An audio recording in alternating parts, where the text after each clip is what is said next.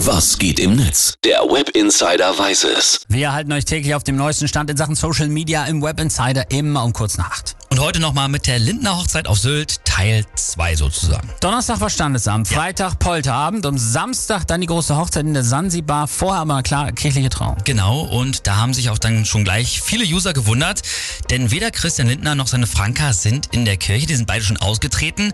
Für den Look und wahrscheinlich die tollen Fotos musste ja. aber dann scheinbar doch nochmal die Kirche. Natürlich, so ist es ja ganz oft. Was gab es sonst noch zu berichten? Friedrich Merz ist im Privatflugzeug angereizt, ja. hat ja selber zwei, ist auch selber geflogen. Ganz genau.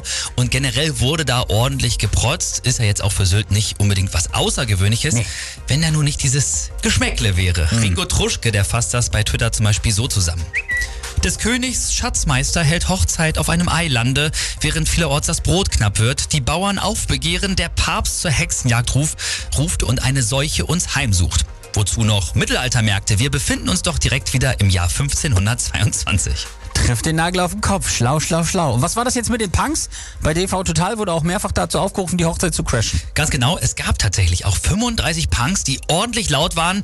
Die hatten sich extra vor dem Hotel in Kaitum versammelt, um Stimmung zu machen. Und da musste dann auch die Polizei ausrücken. Allerdings war es irgendwie egal, denn die Punks hatten sich leider im Hotel geirrt. Die waren irgendwo ganz anders. Shit, so ein Dreck, die Armen. Ja, aber ähm, es war nicht ganz umsonst. Der Fokus hat nämlich auch noch Folgendes getitelt. Punks reisen zur Lindner Hochzeit an und verdienen 600 Euro mit Schnorren. und der User Taxiteller Fronzi meint dazu, wunderbar, die große Umverteilung hat endlich begonnen. Hier zum Abschluss nochmal ein äh, guter Tweet von Katzenschiff, die fasst das auch nochmal so zusammen.